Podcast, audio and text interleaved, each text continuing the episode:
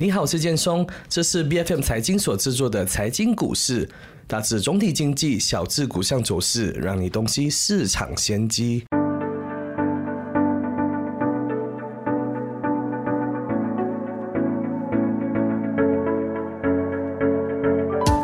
仍旧未停火的俄乌战争呢，是当前全球经济和金融市场面临的最大风险之一。由战争导致全球能源价格上涨和通货膨胀呢，对全球经济造成巨大的冲击。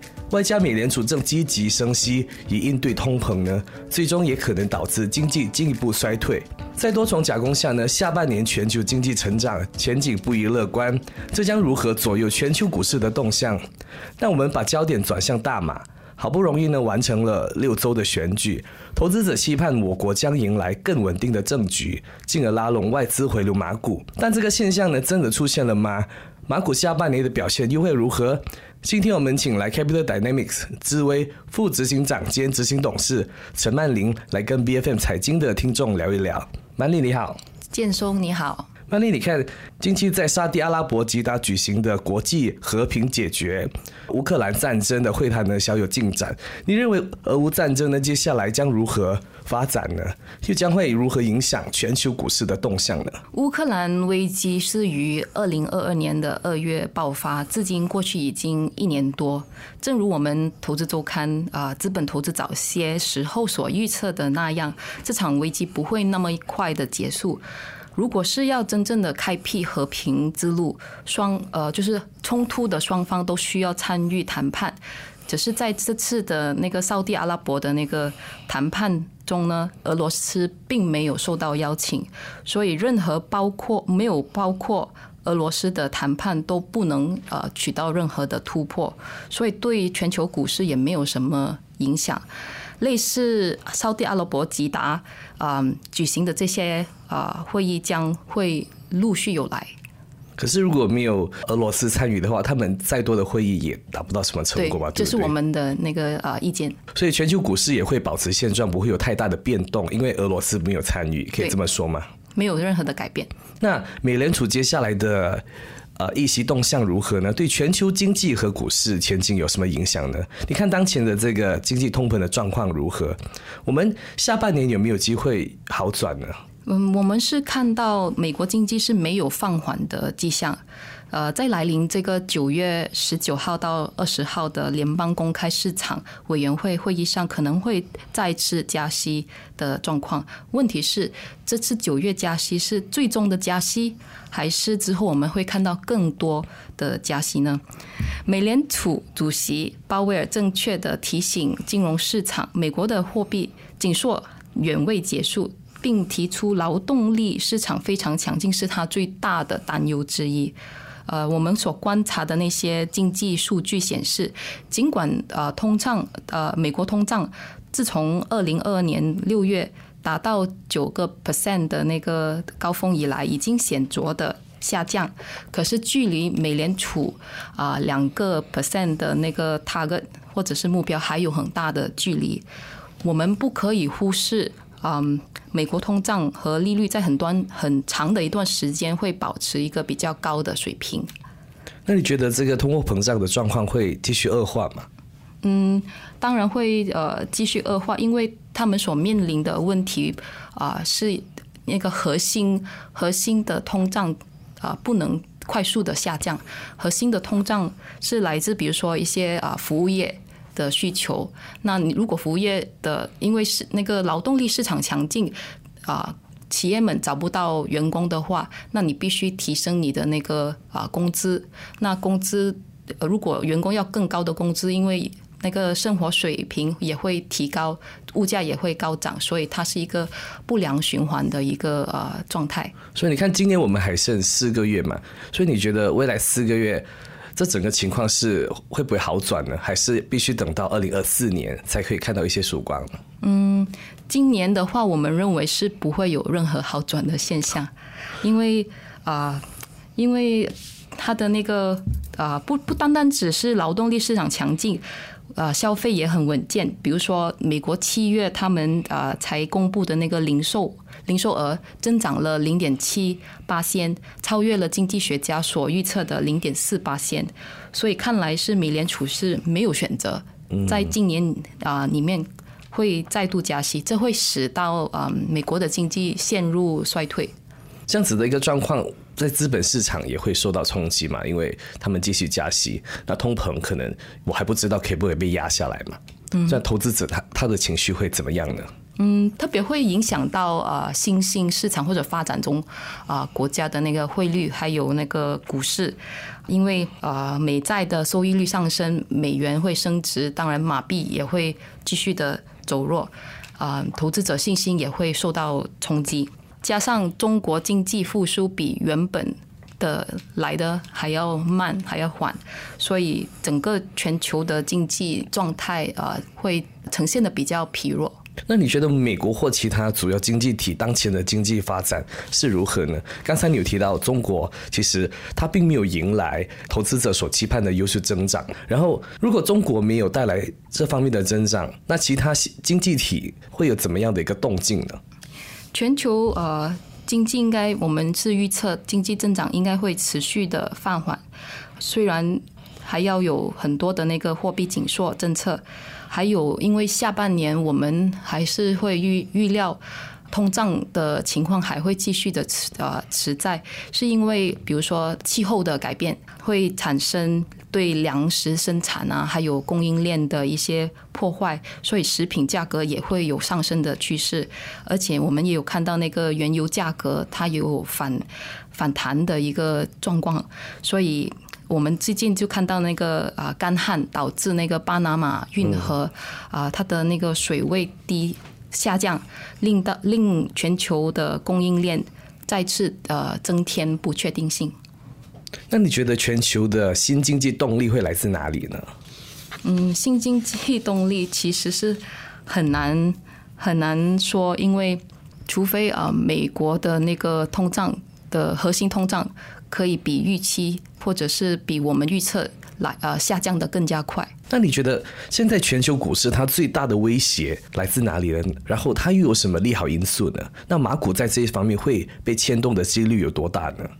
最大的威胁还是美联储的那个加息带来的一些不确定性啊，因为我们如果是那种学经济的，他们都会看，一般都会看几个那个经济指标，比如说啊美债收益啊收益率曲线 U curve。就是十年期的国债和三个月期国债之间的利差。一般来说，年期比较长的收益率应该比年期短的收益率有更高的那个收益率收益率嘛。可是现在美国的这个美债，它是出现的出现那个收益收益率曲线倒挂的一个呃情况。倒挂的意思就是说，它十年的那个国债的收益率比那个三三个月的那个啊国债的收益率来的还要低，所以就是说倒挂的这个现象，呃，一般都是一个预兆，它会预兆美国的经济会啊陷入衰退。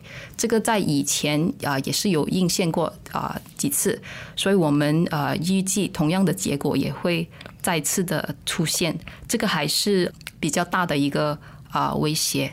所以。马股是无法避免的这些波动。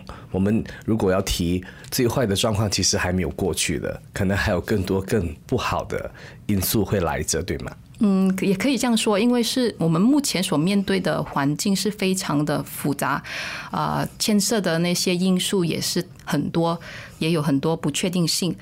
呃，我们你要问的问题，应该是没有人可以正确的回答。啊，还有就是说。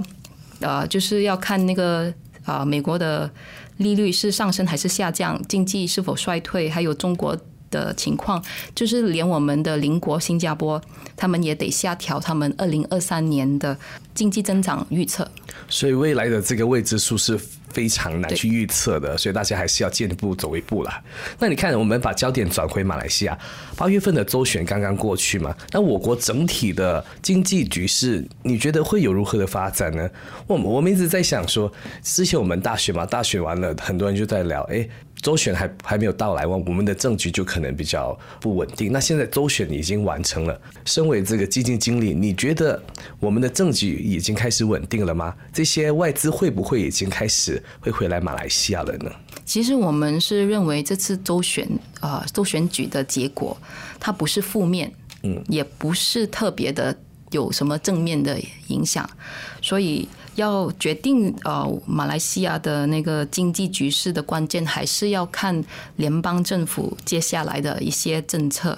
如果要把那个外资回宠啊，吸引就是吸引外资，在支持经济增长，还是逃不了联邦政府的政策。那我们要看联邦政政府在接下来的呃财政预算案有什么比较大的公布了，在基建方面呢，还是对我们资本市场的一些振兴计划？因为之前公布的那几项计划，感觉上好像起不了什么太大的作用。那现在周选完了，政局应该比较稳定了，我们就期盼接下来呃我们的这个财政预算案吧。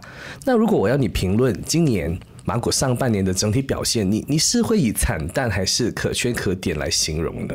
呃，我先说一下刚才你提到那个资本市场振兴政策，或者是来临的那个财政预算案。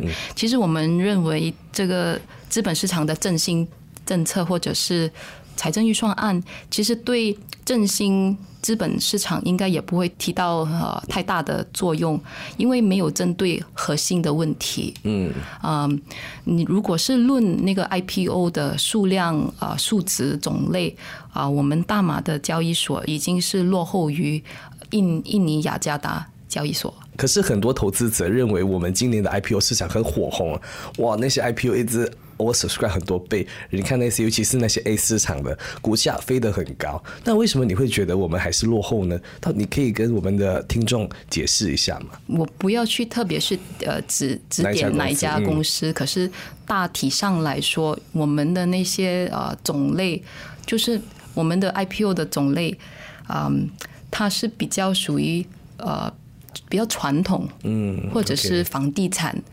非常啊，没有没有啊，没有一些新兴行业了啊，不像在美国很多新的科技股，还是不同类型的股，像我们就比较局限于一些板块而已了。如果你没有这些比较新兴的行业，或者是可以让投资者啊感到振奋的一些 IPO，哪哪来的那个啊市场的振兴呢？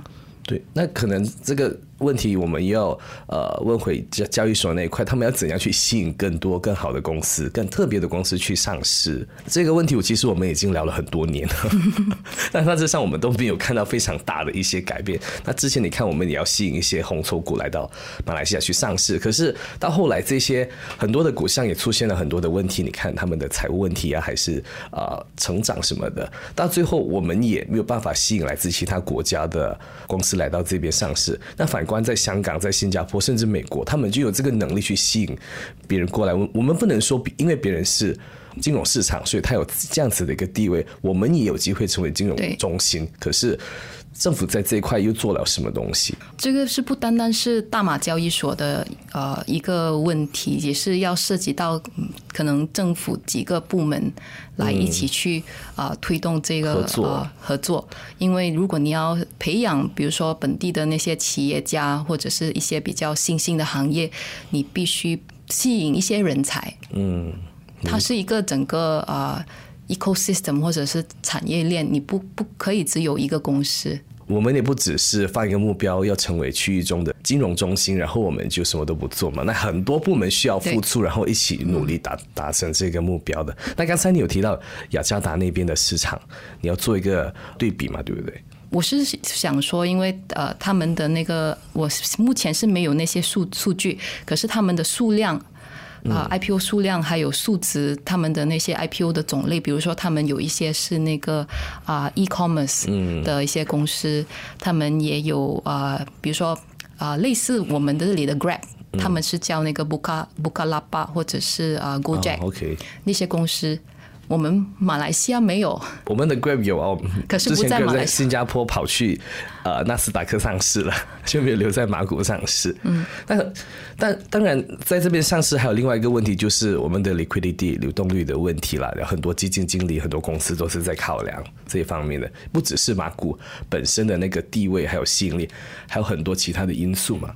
可是这是一个可能说，呃，鸡蛋和鸡的一个问题嘛，哪一个先先开始？所以你你必须得要有一些呃可以讨好或者是吸引吸引投资者的呃公司 IPO 才会有资金进来嘛。那那我想，我们过去几年其实我们的资本市场也没有迎来很大的改变，还是比较特别的一些政策的。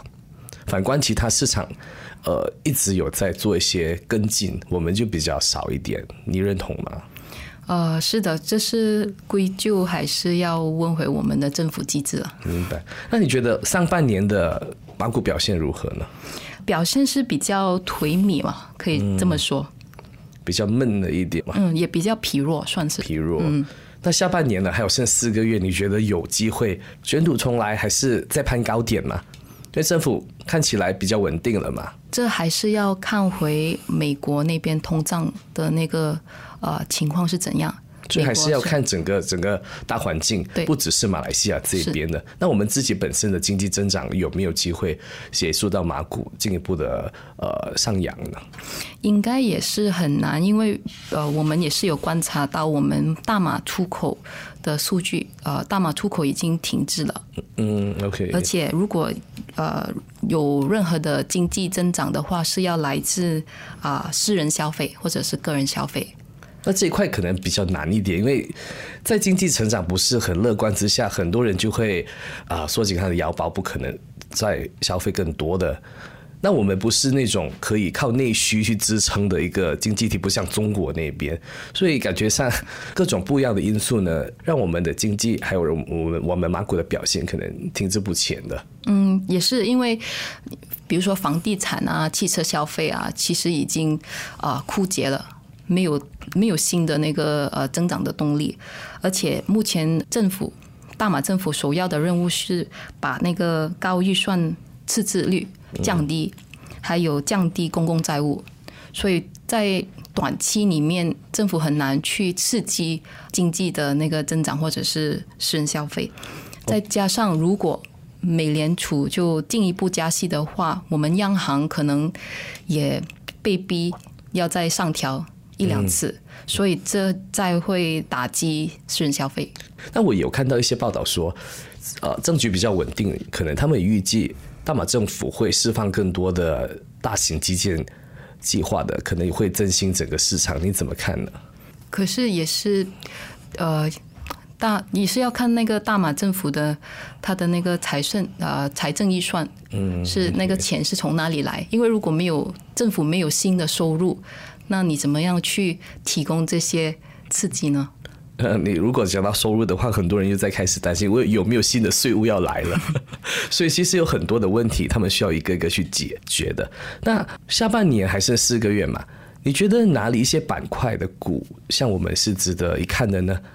比如说这些科技股啦、EV 相关，还是医疗保健相关的股项呢？我们是认为在这种。非常不稳定、不确定的大环境下，呃，很难去断定哪一个行业会表现的比较出色。因为比如说那个半导体行业，可能还没有到最低点。OK，嗯，还有更好的方法，可能是呃去识别呃就是被低估和管理良好的公司，比如说啊 Apex Healthcare 啊。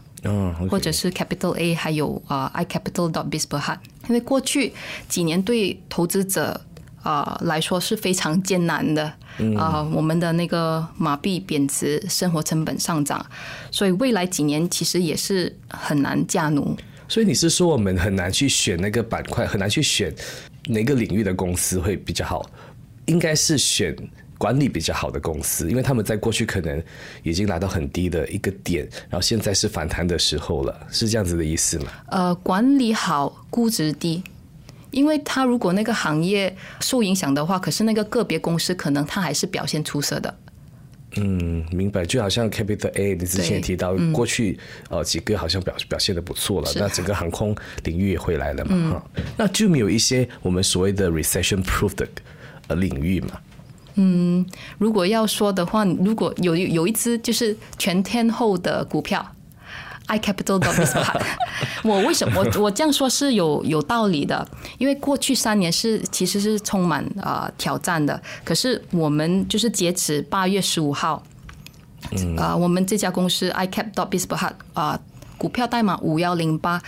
呃，净资产价值增长了三十三个 percent，股价增长了五十六个 percent，反而那个 MSCI 啊、马来西亚指数下跌十三个 percent。